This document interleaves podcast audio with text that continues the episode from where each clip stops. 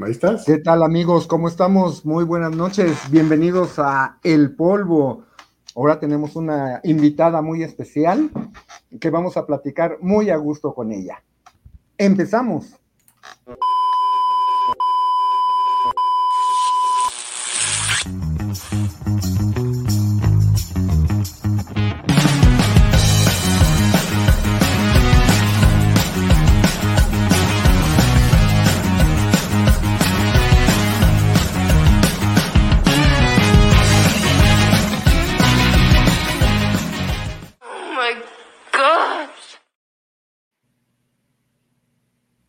¿Qué onda? Buenas noches, Jaime, Pablo, Luisa, ¿cómo estás? Bienvenida.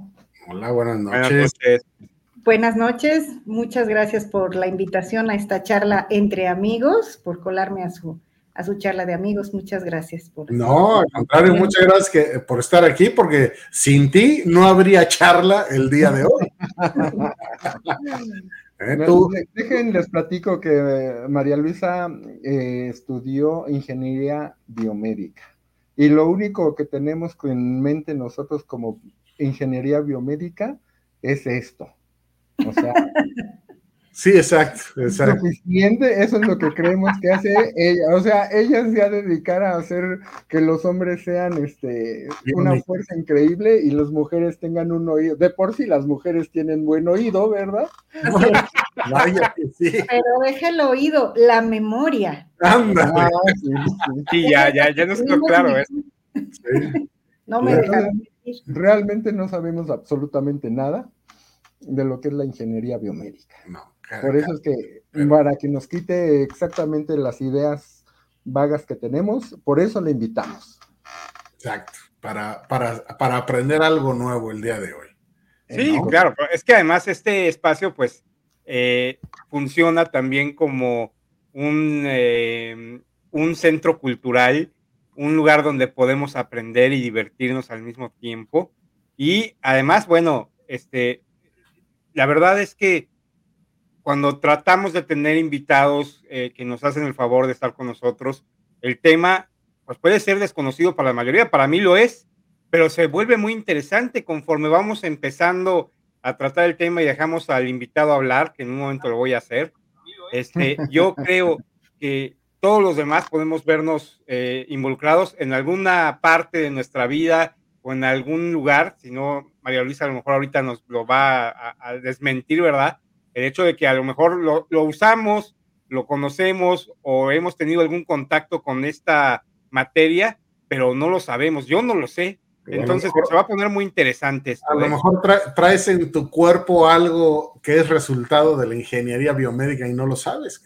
A lo mejor, a lo mejor me quedé dormido, ¿no? Y, y por ahí pasó algo. Pues muy bien, María Luisa, pues muchas gracias por estar aquí. Pues a ver, platícanos qué es la ingeniería biomédica. Pues gracias a ustedes. Eh, la ingeniería biomédica es una disciplina que conjunta las eh, herramientas de la ingeniería, digamos en, términos de, las ciencias, eh, de las ciencias, ¿no? Química, física, tecnologías de la información, etcétera, y las ciencias de la salud y las ciencias de la vida con el objeto de resolver problemas que tienen que ver con la salud de las personas. Básicamente estamos enfocados en ese, en ese ámbito, ¿no? En el ámbito de, la salud y, del cuerpo humano. Eh, si hay alguna diferencia con, eh, con la, lo que ustedes señalaban al principio, ¿no? De que este, tenemos por ahí las ideas de del hombre nuclear y la mujer biónica y esto, hay una, hay una disciplina, una ingeniería que es ingeniería biónica, que ellos están pues mucho más enfocados a, esa temática. Lo nuestro está más eh, relacionado básicamente a estas herramientas que van a servir para resolver problemas, como les decía, relacionados con la salud y con el cuerpo humano. Y tenemos, puede, haber tres ámbitos, digamos, de aplicación general de la ingeniería biomédica que que son, uno de ellos es, pues sí, enfocado al desarrollo a la investigación, desarrollo tecnológico de eh, equipos y dispositivos médicos para hacer diagnóstico, para hacer tratamiento o participar en el tratamiento de las personas y los cuidados eh, paliativos o de, eh, esfuerzos de, rehabilitación que se necesiten hacer. Entonces, hay ingenieros biomédicos que se, dedican a eso, a hacer investigación, innovación y desarrollo tecnológico, las típicas II, IIT, ¿no? Por allí, que, se refieren a, este, a este campo. Otros ingenieros biomédicos se dedican a investigar o a desarrollar alternativas tecnológicas para poder conocer más sobre el cuerpo humano y su funcionamiento. Eh, establecen, digamos, los algoritmos, la, tecnología, los mecanismos de medición, pues para eh, conocer más de cómo funciona el cuerpo humano, su metabolismo. O sea, a, ellos, a, ustedes los ingenieros sí les sirve despejar este, las, todas las las diferenciales, las ecuaciones de tercer grado, o sea, todo eso sí lo usan. Esa parte, esa parte sí, sí se usa. Ah, y, la tercera y última de las ramas es eh, eh, los ingenieros biomédicos que trabajamos en el ámbito hospitalario. Eh, hay un grupo, una cantidad importante de ingenieros biomédicos que están en el ambiente clínico, pero desde el punto de vista de la gestión tecnológica, ¿no? Hay eh, en muchos hospitales departamentos de ingeniería biomédica que deberían denominarse eh, departamentos de ingeniería clínica, eh, pero bueno, lo más común es que se, se, llamen así, departamentos de ingeniería biomédica, en donde hay un conjunto de ingenieros biomédicos, de técnicos y de otros especialistas que lo que hacen es em, asegurarse de que los equipos médicos que hay en el hospital funcionen de manera segura, eh, de acuerdo con, pues, con lo que está especificado por el fabricante y por las cuestiones de calidad eh, relacionadas, por las regulaciones eh, vigentes, y que pues los equipos puedan utilizarse sin ningún problema para que el paciente y los médicos tengan acceso ¿no? a, los tratamientos, al diagnóstico. Y entonces eh, nos convertimos en líderes tecnológicos de, en, ese sentido dentro de, los hospitales. No, no solamente durante la operación, sino también en aspectos relacionados a la planeación, renovación tecnológica, selección de nuevas tecnologías para, para pues, tratamientos y demás, ¿no? Eso está muy peligroso, ¿no? Porque ¿cómo pruebas que un, pues no sé, un aparato que mide la presión, que necesitas tú que llegue alguien casi medio muerto para ver que sí está medio muerto y que está marcando mal, ¿no? Esas pruebas están medias violentas. No, porque, bueno, tenemos a toda la metrología biomédica, ¿no? Mm. No, no necesitamos a un muertito para. O, un moribundo. O, tenerlo a medio camino para, para, para ir. Eh, para ir verificando o checando cómo están los equipos. No, no hay una serie de también de regulaciones, de guías y de equipos de prueba que deben de certificarse, que deben mandarse a calibrar, eh, periódicamente y que sirven precisamente para este mecanismo de, medición constante y de contraste para eh, confirmar, garantizar que los equipos están trabajando dentro de parámetros, ¿no? o sea que, o sea, los ingenieros biomédicos, o bueno, una, alguna parte de, ellos, son los que diseñan, arman y hacen, por ejemplo, los estos eh, aparatos para resonancias magnéticas y todo eso? Sí, así es. Hay una, hay una rama, como decíamos hace un rato, de ingenieros que están precisamente eh, en, este, en este esfuerzo, ¿no? De innovación, desarrollo tecnológico, mejora constante de, los distintos. les voy a platicar, les voy a platicar, no voy a decir el nombre del hospital, porque no lo voy a quemar aquí. Bueno, ahorita, lo, este ahorita lo adivinamos.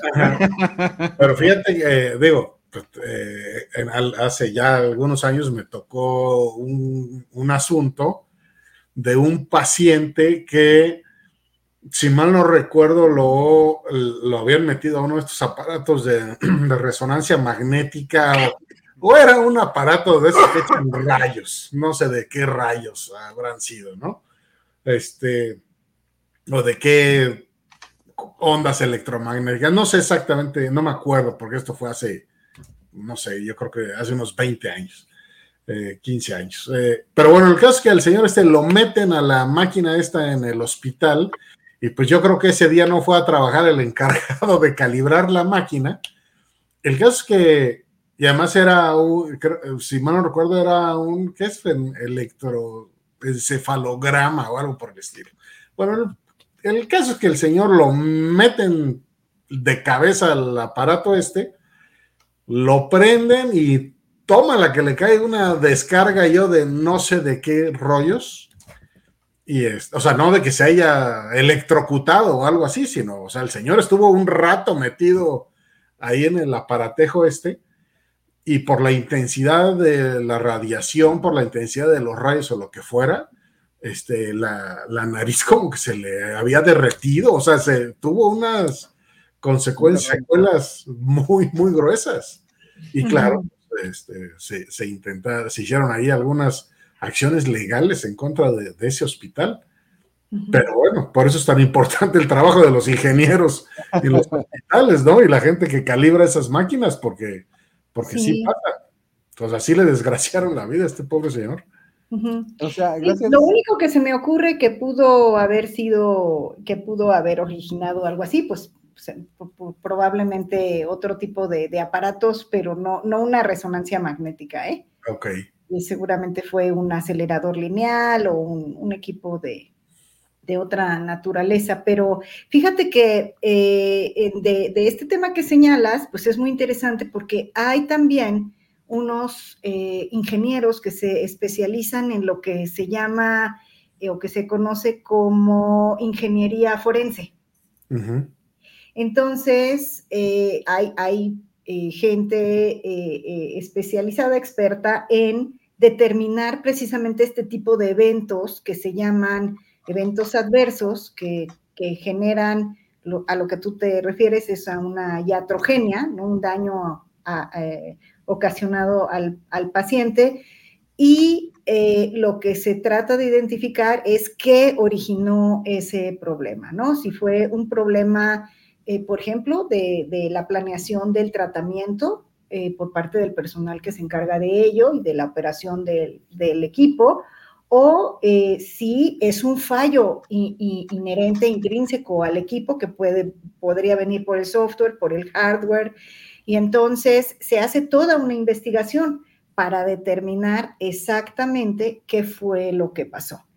Eh, si esto que cuentas pasó en México, pues a lo mejor no se haya, suele no realizarse con toda la, con todo el detalle que, debiera este tipo de, situaciones, aunque, aunque debieran de hacerse y aunque hay una autoridad relacionada, eh, pero en otros países, pues esto eh, sucede. Hay una norma oficial mexicana, incluso relacionada a la tecnovigilancia, ¿no? Que es vigilar cuál es el, cómo es el desempeño de los de los dispositivos médicos a lo largo del, tiempo y hay toda una, una eh, serie de, situaciones que se deben de, cumplir.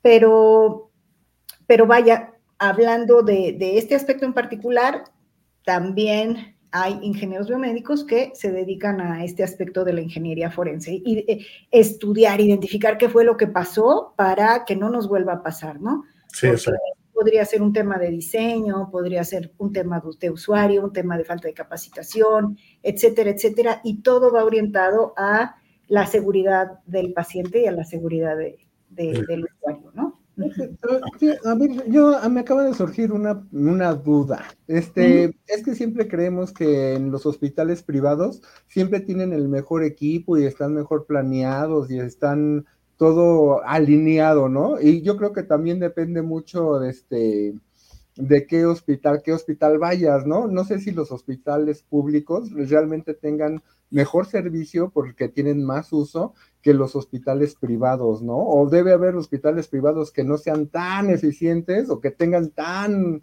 en norma todos los aparatos por ahorrarse una lana, ¿no? O sea. Sí, pues es que en, ambos sectores tenemos de todo. Eh, eh, cuando hablamos de los hospitales privados, pues a veces tenemos en mente a los hospitales privados top. ¿No? Pero en México, hospitales privados hay muchísimos, ¿no? Y eh, hay hospitales, la mayoría de ellos tienen 20 eh, camas o menos. Okay.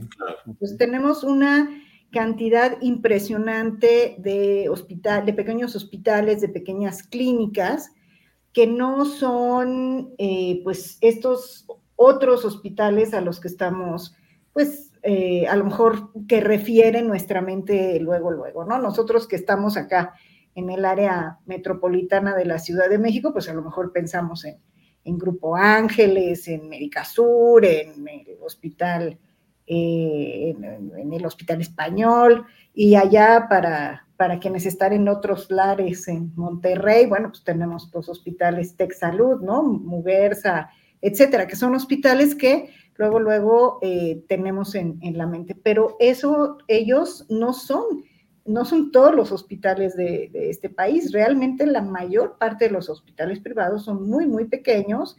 Y sí, uno de los grandes problemas es eh, vigilar vigilar cómo se prestan los servicios de salud en estos, en estos hospitales pequeñitos.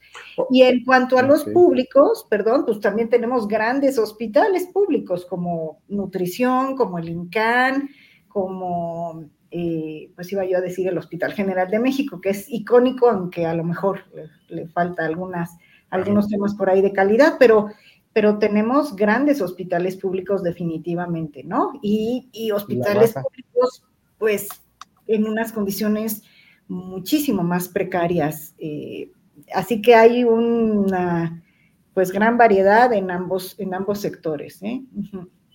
Sí, fíjate que a mí en mi experiencia sí he estado en, este, en hospitales públicos, este, que como bien dices, ¿no? O sea, eh, tenemos esa concepción, esa idea de que, oh, pues ya no fui al, al Muguerza o al, este, o al cualquier otro, al Ángeles, este, pues ya me voy a tener que ir al, al, este, al IMSS y pues a ver cómo andar esto, ¿no? A ver si no es de pilas o, o de matraca, a ver si cómo, cómo a andar sus, sus, aparatos. Y no, la verdad es que en mi experiencia, de verdad me sorprendí gratamente del equipo que tienen en el hospital que me tocó del IMSS.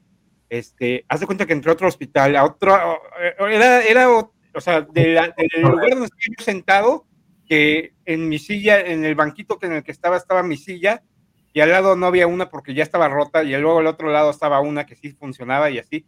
A ese lugar al que entré donde estaba la máquina era eh, un brinco súper grande, ¿no?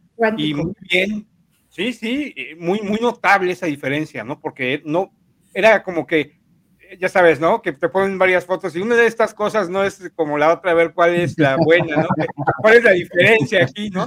Pues así, así, muy, muy, muy notable, pero muy bien. O sea, no, no hubo, ahora sí que todo el resultado, el análisis, la gente que trabajaba ahí, todos muy profesionales, muy a ese nivel, vamos, al nivel de la maquinaria, de la máquina que tenían ahí, lo que hacen ahí, ¿no? Entonces es interesante lo que mencionas, porque al final es cierto, perdemos de vista que, oye, no quiero ir al IMSS, pues yo prefiero ir al IMSS que al otro donde es privado y quién sabe cómo esté la onda, ¿no? Ahí sí yo pongo mejor mis preferencias en, el IMSS para este tipo de cosas, al menos en mi experiencia, ¿no? Claro. Y, hay, hay, cosas que muchas veces eh, pues, no, los, los, eh, las personas desconocemos o, desconocen, pero, por ejemplo, hay, hay, em, hay certificados de calidad que uno podría tratar de, visualizar si el hospital al, que estoy acudiendo lo tiene, ¿no? Por ejemplo, Consejo, el Consejo de Salubridad General, que es una autoridad sanitaria mexicana, emite un certificado de calidad que, suele estar en, la parte frontal, en la entrada de, los hospitales.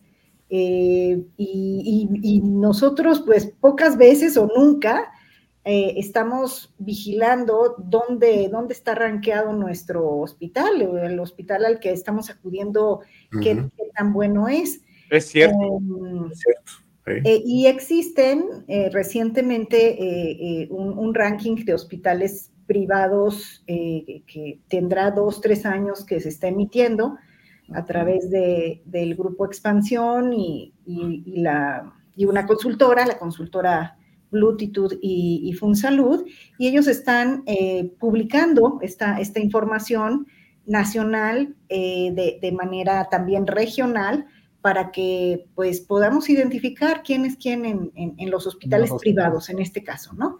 Ah, y, en el otro eh, aspecto que les digo, bueno, pues estos certificados de calidad, pero los ciudadanos pues no, no sabemos eso. Y yo creo que también deberíamos un poquito de, buscar esa, eh, pues tener un poquito más de certeza de... Es que si no leemos las etiquetas del pan que nos estamos comiendo, imagínate, con eso te digo todo. No, bueno, es que también llegas al hospital como con una urgencia, ¿no? Lo último que quieres ver es estar buscando las letras chiquitas del hospital, ¿no? Si realmente vas a los dolorido, vas a un estudio. Bueno, pero ahora, ahora, ya sabemos que cuando llegas al hospital, lo primero que tienes que preguntar es, a ver, ¿hay ingenieros biomédicos en este Es lo primero. A ver, Quiero ver al jefe de ingenieros, que venga. De ingeniería biomédica. Exacto, exacto, ya. Porque hay más ingenieros en el hospital, ¿eh? Sí, exacto. Sí, claro. No te vayan a mandar al que arregle el clima, güey. Sí, exacto. Si alguien que está arreglando los baños, ¿no? no es ingeniero, pero dice Inge. Venga, Inge. Hable ya de Inge, que está ahí en el baño. Oye, María Luisa, y aparte del equipo para hospitales, la ingeniería biomédica, ustedes también hacen los diseños o de, de las prótesis para Sí, sí, desde luego, hay un, hay un área dentro de, este, de, este universo del desarrollo tecnológico, de la innovación. Eh, efectivamente, no, no, no, no solo es instrumentación, digamos, para equipamiento médico, sino también la parte de, prótesis y órtesis. Es una eh, rama que, se denomina rehabilitación, digamos, en la parte de ingeniería biomédica, y hay colegas que, se dedican a, este aspecto. En el Instituto Nacional de Rehabilitación, de hecho, eh, eh, hay ingenieros biomédicos mm, colaborando no solo en la gestión tecnológica, sino también en la parte de, innovación e, e, investigación, ellos también. ¿Dijiste prótesis y órtesis? Prótesis y órtesis. A ver, maestra, ¿cuál es la diferencia? Pues eh, eh, unas se colocan en, el cuerpo humano y otras eh, sirven para apoyar la, movilidad del cuerpo, pero desde el exterior, ¿no? Ok. Oh, muy bien. desde el exterior. Oye, María Luisa, y, ya hablando en este, en esto de que, bueno, sí tiene que haber un ingeniero biomédico en el hospital. Este, muchos de nosotros seleccionamos, este, eh, ahora sí que, qué hacer, qué estudiar, qué seguir, porque a lo mejor vemos algo, ¿no? Eh, que nos hace, este, pues querer ser, ¿no? A lo mejor pues, quien quiere ser bombero, pues ve a los bomberos si quiere ser bombero. Ah, yo quiero ser bombero. Y, o policía, o doctor, o abogado. ¿de dónde nace en María Luisa esa idea de, ah, voy a ser ingeniera biomédica? Porque, porque bien lo dices, ¿no? O sea, estamos nosotros ya grandecitos y nos venimos enterando que hay ingenieros biomédicos, que debe haber ingenieros biomédicos en el hospital, ¿no? ¿Cómo le hace María Luisa para, para elegir, haber dicho, ah, yo quiero ser? ¿Cómo, ¿Qué fue María Luisa? Pues yo tuve eh, siempre una preferencia por las ciencias biológicas y la medicina me, encantaba. De hecho, pensé en, estudiar medicina. Eh, eh, durante un, tiempo era, era, una de mis posibilidades, pero además siempre me gustó, me gustaron las matemáticas, la parte de tecnología. Y entonces, por otro lado, la, pues la situación de, que vive el médico de tener que pues estar eh, interactuando con las personas, con sus pacientes y de pronto a lo mejor tener que dar una mala noticia, eh, vaya, ese, ese manejo de una situación a lo mejor crítica para un paciente que, que el médico pues se tiene que se tiene que hacer a un lado para poder seguirlo manejando de, de manera profesional, pues a mí como que no me, no me gustó mucho, pensé que yo no iba a ser capaz de, desvincularme de esa forma.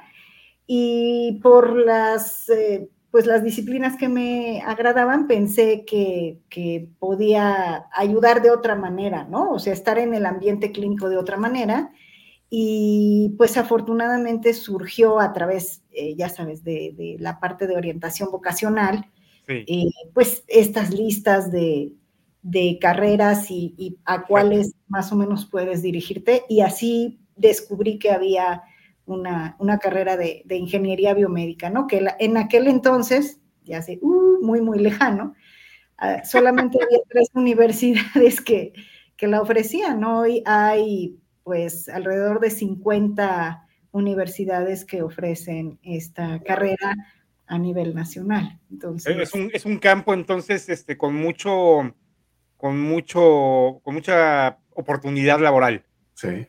Oye, entonces, perdón, entonces ya, no eres, ya, ya no llegas y dices, ¿sabe qué, señor? Lo siento mucho, este, falleció su familiar, pero ahora llegas y dices, ¿qué, qué cree, joven? Se tronó la máquina. Sí, va a tener que irse a otro hospital porque aquí no le van a poder hacer su, su, diagnóstico. Sí, sí, sí. Así es, sí, sí hay un campo laboral bastante amplio porque, bueno, yo he mencionado estas tres ramas un poco para ponernos como en contexto de las tres principales aspectos que se pueden abordar, pero eh, en México eh, hay, eh, además de ingenieros biomédicos en hospitales, pues hay ingenieros biomédicos en las empresas que fabrican equipos y dispositivos médicos, hay tanto en el área de ventas como en el área de capacitación como especialista de, producto. Em, entonces, bueno, y, como eso hay otro tipo de especializaciones, ¿no? Ingenieros que se dedican a la parte de asuntos regulatorios, ¿no? Cumplimiento de, normas, registros sanitarios, eh, en fin, hay, muchísimas ramas eh, en donde eh, los ingenieros biomédicos participan y, y, efectivamente pues hay un campo laboral amplio, ¿no? Hay, hay un campo laboral. Y de todas estas opciones para ingenieros biomédicos, ¿tú a cuál te dedicas específicamente? Yo, bueno, actualmente yo soy consultor. mi especialización está en la ingeniería clínica, es decir, la ingeniería biomédica que aporta en el, en el ámbito clínico desde el punto de vista de la, de la gestión tecnológica. Eh, es, es, donde yo estoy. Eh, mi, mi, campo de, de, especialización más importante ahorita está en, en, la planeación de infraestructura y equipamiento hospitalario eh, y en el acceso a mercado de dispositivos médicos, ¿no? Las empresas que, que quieren comercializar sus, sus productos en México o que fabrican y quieren llegar no solo al mercado privado, sino también al mercado público, qué, qué estrategias, qué es lo que tienen que hacer, etcétera, eso, a eso también les, les ayudamos, ¿no? Oye, María a ver, en tu, en tu opinión técnica, profesional, así, ¿cuál es el, el equipo médico? Así que, que desde el punto de vista de la ingeniería dices, puta, esta es de verdad una obra de arte. Pues mira, eh, yo creo que yo, yo, creo que, bueno, la pregunta nos refiere pues casi inmediatamente a la alta complejidad tecnológica, ¿no? Pero yo, creo que la, eh, la, tecnología pues no, no, tiene que ser muy sofisticada, o sea, para, para brindar un beneficio muy grande. O sea, no dejemos de lado ese tipo de, tecnología que, que, por sencilla eh, a lo mejor puede ser, pues, no sé, poco significativa, pero no es así. Hay, hay tecnologías que son muy sencillas, que brindan un, beneficio enorme. Eh, pero bueno, si nos queremos ir a la alta sofisticación, pues probablemente los equipos eh, para hacer, eh, digamos, radiocirugía, ¿no?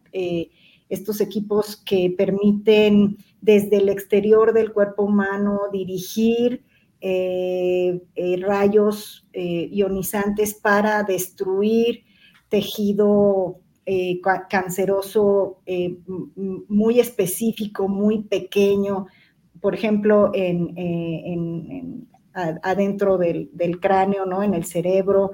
Yo creo que ese tipo de, tecnologías, por la precisión que tienen y la capacidad que tienen de evitar daño a las estructuras que están circundantes a aquella que se quiere eliminar, pues eh, quizás ese tipo de tecnologías son las más eh, pues impresionantes, ¿no? Eh, estos equipos que se llaman Gamma Knife o aceleradores lineales con propósitos de radiocirugía, e, ese tipo de tecnología probablemente. También los robots, ¿no? Exacto. E, e, esos robots creo que los que operan se llaman da, Vinci, creo, ¿no? Pues el Da Vinci es una, el Da Vinci es, es una tecnología que, con la que, como todas, hay que tener mucho cuidado. No es una tecnología nueva. Ok. Una tecnología de que tiene pues, desde los 70 ah, no, pues eh, no, no, yo. Está entrando a México porque en otros países pues ya la están dejando de usar, entonces acá es cuando llegan como los, como los autos, como pasa con los autos, pasa. Ajá. Entonces, el, tema con el robot Da Vinci, pues evidentemente es, eh, claro que es una maravilla tecnológica, ¿no? Nos permite eh, básicamente eh, mm, potencializa al cirujano lo que hace es potencializar al cirujano porque le permite tener grados de libertad en ambas manos que no tiene, que realmente no tienen las, este, las manos del cirujano. O sea, el robot le da muchísimos eh, grados de libertad eh, adicionales eh, y bueno, en otros países se puede hacer esta cirugía a distancia porque hay, bueno, de aquí, de esto sabe más José que yo, pero hay em, no, no creo, ¿eh? No, no creo. Conexiones de Internet, eh, estables, dedicadas, robustas, con un ancho de banda eh, suficiente, que en el caso de México, eh, pues bueno, basta ver nuestras casas, ¿no? No, no, no. No, no, no, Pregúntale a José, pregúntale a José. José sabe de eso. Estaría el, da Vinci, a media operación y pónganle tiempo aire a los datos.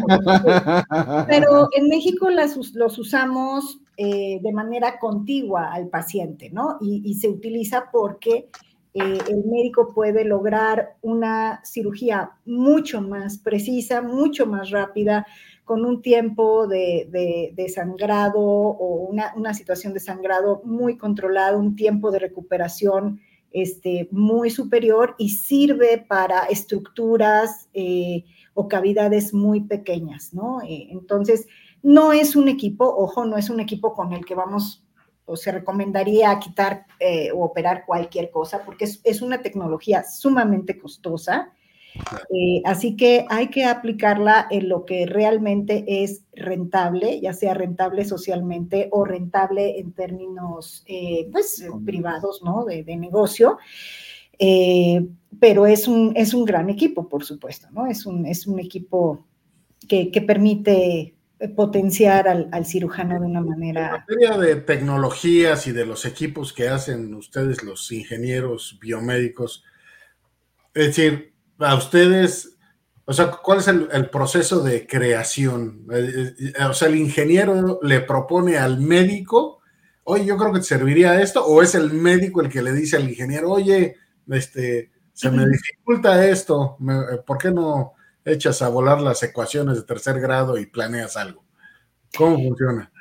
Pues eh, me parece que es un, es un conjunto de, ¿no? Puede, puede ser que, el equipo de innovación o el equipo de desarrollo tecnológico haya identificado una necesidad y se acerque a, a, quien, a quien puede resolverle esa necesidad. Pero normalmente es estando en conjunto, observando las necesidades o, sí, siendo eh, requerido por parte de, los clínicos, ¿no? de, los médicos que están investigando eh, algún proceso fisiológico, metabólico, que eh, se, se mm, juntan o se, se combina con, con el área de, desarrollo tecnológico de, la ingeniería, pues para, para dar paso a, pues, los prototipos, los, eh, el desarrollo que, se requiera, ¿no? Eh, en otros países, pues igual, esto es, mucho más sofisticado y es constante y es eh, un, un, flujo bidireccional continuo. En el caso nuestro, los esfuerzos son un poquito más aislados y más, este, y, más contados, ¿no? En los institutos nacionales de salud, nuevamente, eh, que son eh, como por ejemplo el INCAN, el Hospital eh, Infantil de México Federico Gómez, el Nutrición, Neurología, e, estos hospitales, ellos que tienen una vocación de investigación eh, en sí mismos tienen eh, la posibilidad de hacer estas vinculaciones con el área de, desarrollo tecnológico más fáciles, ¿no? Entonces ya saben que están ahí y se relacionan más fácilmente. Okay. ¿Qué, país, ¿Qué país es el que lleva el liderazgo en la biología médica? En la en, biología médica. bueno, la, Bueno, en la ingeniería biomédica. En la ingeniería biomédica. Pues es que dependería como que desde qué punto de vista, ¿no? Pero a lo mejor en términos de ingeniería clínica, pues a lo mejor podríamos pensar que, Estados Unidos lleva una, un recorrido pues importante.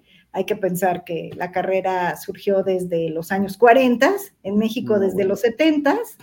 Entonces, eh, en, la ingeniería clínica en Estados Unidos eh, creo que tiene un desarrollo importante. Ahora, desde el punto de vista de, desarrollo tecnológico, pues eh, Estados Unidos puede ser un, punto importante, pero los países europeos, ¿no? Eh, es donde, donde vemos también esfuerzos, pues, muy importantes en Alemania, en Dinamarca, en este tipo de, de países, ¿no?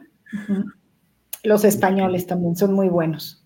Oye, María Luisa, y hace rato estábamos hablando de, de la participación femenina en el polvo, ¿no? La falta de participación femenina, algo, las, las, invitadas que nos hacen el favor de estar con nosotros. Dime, e, en, en, en tu profesión, ¿cómo está ese tema? ¿Es, es parejo? ¿Hay, ¿Hay más hombres que mujeres? Eh, este, ¿Hay yo veo, por ejemplo, que, si hay en el tema médico, si hay un montón de, médicos femeninos, ¿no? Este, ¿Aquí será igual contigo? En, biomédica suele haber un poquito más del 50% de mujeres. Mira qué bien. Y en el ámbito hospitalario solemos ser, solemos ser mayoría. Ah, mira qué bien. Excelente. Pues bien y mal, porque hay cierta explicación. No, digo, eh, hay, hay, cierta explicación y es cierta explicación porque como en otras disciplinas aquí nos hace falta eh, mucho eh, obtener datos duros de de, para, y estadísticas y demás. Pero bueno, el tema eh, con las mujeres en los hospitales, en las áreas de ingeniería biomédica, que solemos ser mayoría, eh, tiene que ver con los sueldos. Tiene que ver con los sueldos y eh, porque los hombres tienden a, buscar salarios más fuertes que normalmente están más altos que normalmente se encuentran en, la industria, ¿no? En la parte de ventas, en la parte de, de, servicio, en otro tipo de, empresas, eh, y, tiene que ver esto con los roles, ¿no? Con los roles que ah, todavía hoy, todavía hoy, este, pues tenemos, ¿no? pero sí, pero sí, en el, por ejemplo, si en el área de ingeniería biomédica de determinado hospital hay hombres y mujeres en el mismo nivel, ¿ganan lo mismo o hay diferencias entre? Pues en general podemos decir que ganan lo mismo, sobre todo en la parte pública, donde ahí no importa si eres eh, hombre o mujer, ahí los, las bandas salariales están establecidas. Eh, en el caso del sector privado hay más flexibilidad, ¿no? O sea, de pronto, aunque tengas... Eh, cierta, cierto salario establecido, pues a, veces, ustedes saben, depende mucho del candidato, que le subas o le bajes tantito, ¿no? Entonces, este, puede, puede haber compañeros que, que no ganan lo mismo con, con un currículum y experiencias similares, ¿no? Sí, sí. Oye, entonces, este, ustedes son los que han diseñado que los relojes nos tomen el pulso y el, la temperatura y cuántos pasos hemos dado. Pues, ¿Es correcto o no? Pues, ¿Cuál, recomiendas? ¿Cuál es el mejor?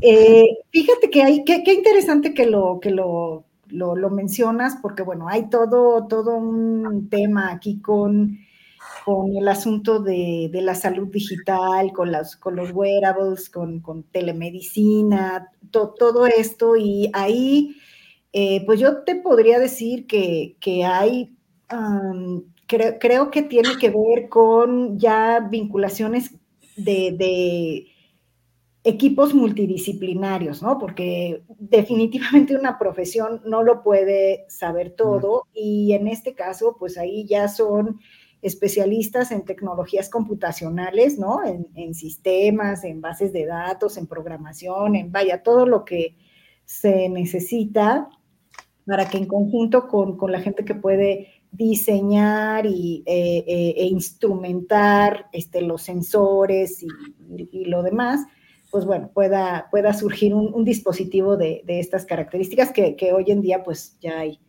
hay, varios, ¿no? Hay, muchos y, hay aplicaciones bien interesantes para control de ciertos padecimientos o enfermedades a distancia desde casa, ¿no? Por ejemplo, pero, pero ya son, eh, considero que deben y deben de ser equipos multidisciplinarios, ¿no? No, no, no le sabemos a todo.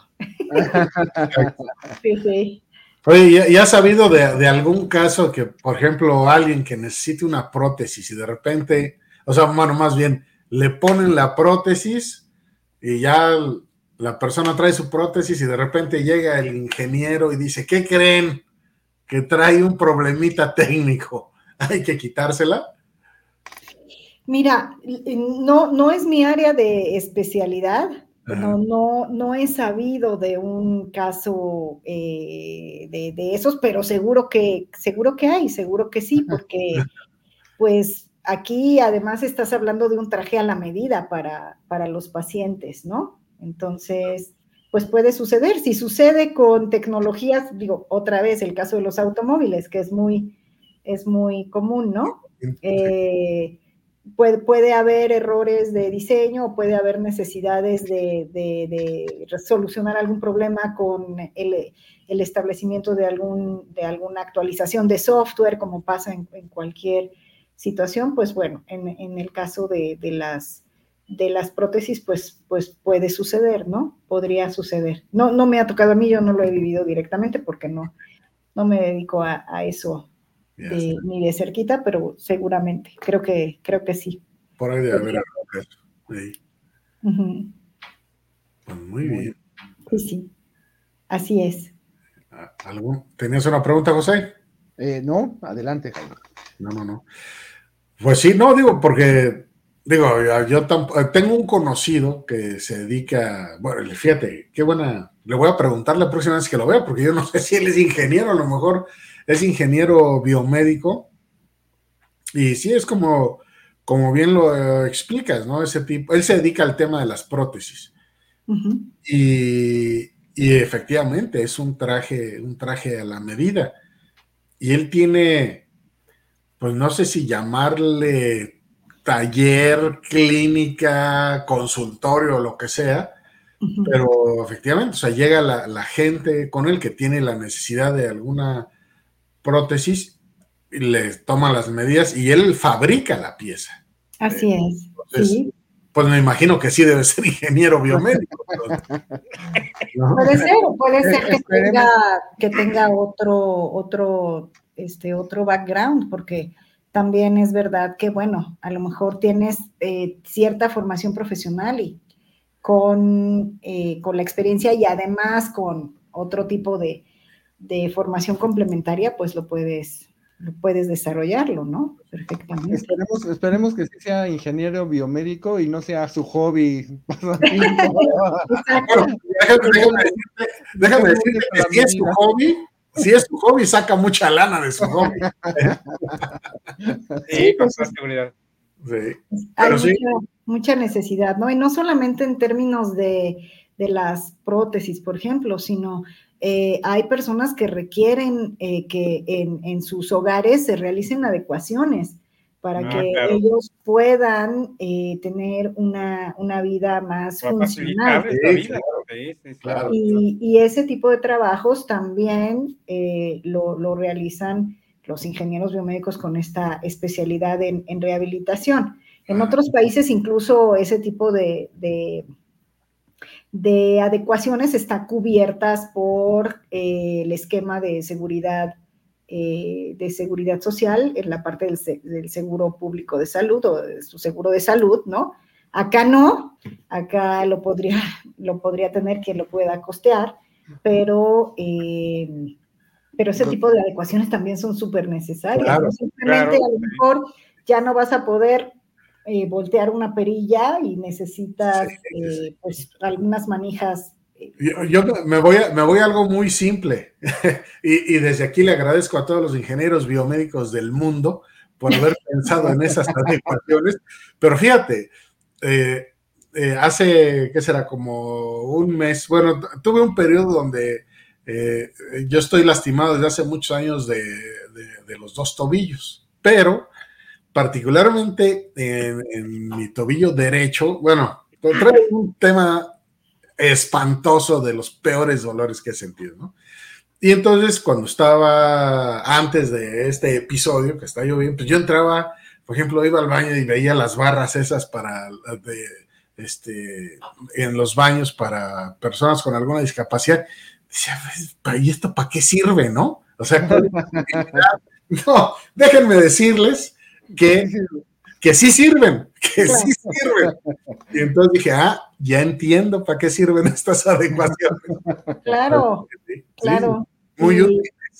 Sí, sí, y no, bueno, y en una etapa de la vida, pues no, no es porque haya algún, pues alguna situación, digamos, temporal, sino que conforme viene el envejecimiento de la persona, pues ese tipo de ayudas son, ya, ya son necesarias que permanezcan en, en casa, ¿no? Entonces, también, también es, ahí es donde se puede, se puede participar y contribuir. Sí. Aquí, aquí en México debería ser protección civil la que se encarga de eso, ¿no? no ¿Por qué, loco? No manches. Tú lo quieres gratis, eso es lo que pasa. Pues oye, con todos los impuestos que pago. A ver, pero ¿por, qué protección civil, cabrón? Si protección civil es para que salgas a la calle corriendo. No sí, sí, sí. O sea, ves que protección civil debería saber qué casas son las que tienen más riesgo y dónde está cuando tienen la Ciudad de México. poder tener a salvo a todos. Ándale, en, esa casa vive un abuelito. Ándale, por ejemplo. Sí, exacto. Muy bien. ¿No? Así es, muy bien. Entonces, ni idea de que existía la ingeniería biomédica. No, la verdad que no. No, no, y, está tan interesante, ¿no? De verdad interesante, ¿eh? Yo, mira, yo había escuchado de la ética biomédica, con esto digo todo. Ingeniería biomédica, ingeniería en, eh, en biotecnología, ingeniería farmacéutica, ingeniería biónica. Todo lo que está atrás, ¿no? De la medicina, todo lo que está atrás de la salud humana. Sí, Porque además pues, nosotros vemos la primera rebanada, ¿no? O sea, la primera parte, nada más los doctores, las enfermeras, es lo que ves, ¿no? De acaso este, el, el, este, el que limpia el hospital, ¿no? Pero de allá no ves más y hay un montón de gente atrás de todo lo que hay. Es increíble, de verdad increíble, bien interesante. María Luisa, pues muchas gracias. No hay este, eh, ahora sí que un final que se pueda dar en algunos, en la mayoría de nuestros programas, ¿no? Porque el, tema es interesante y pueden surgir más preguntas y seguir platicando y por eso es que el polvo es lo que es, ¿no? E, este espacio donde nosotros podemos platicar, podemos contar con personas que saben eh, de cosas que nosotros ignoramos por completo. Y mira que nosotros ignoramos prácticamente todo. o sea, nosotros podríamos tener, cada miércoles que tenemos el programa, podríamos tener un invitado que sepa algo que nosotros no sabemos, eso tengo por seguro. Entonces, muchísimas gracias, María Luisa, por estar con nosotros hoy, por compartir con la gente que nos ve. Nosotros estamos en vivo actualmente en Facebook, en YouTube y en, en Twitch, pero tenemos el programa grabado que se ve en YouTube, que se ve en Facebook, que se ve y escucha en Spotify, que se escucha también en todas las plataformas de, de este podcast que existen. Entonces, quien quiera escucharlo mañana, que no llegó tarde, que no lo pudo ver, que va manejando en el carro, ahí vamos a estar. María Luisa, muchísimas gracias. Gracias a ustedes. Con nosotros esto.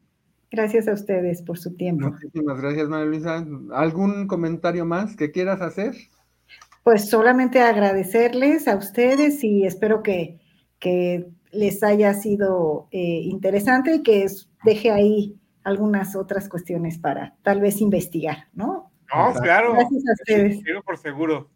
Muy bien. Por lo menos ya sabemos que tenemos que buscar las letras chiquitas del mantenimiento de la máquina que nos vayan a meter. Por favor. bueno, cuídense mucho. Buenas noches. Buenas noches. Buenas noches.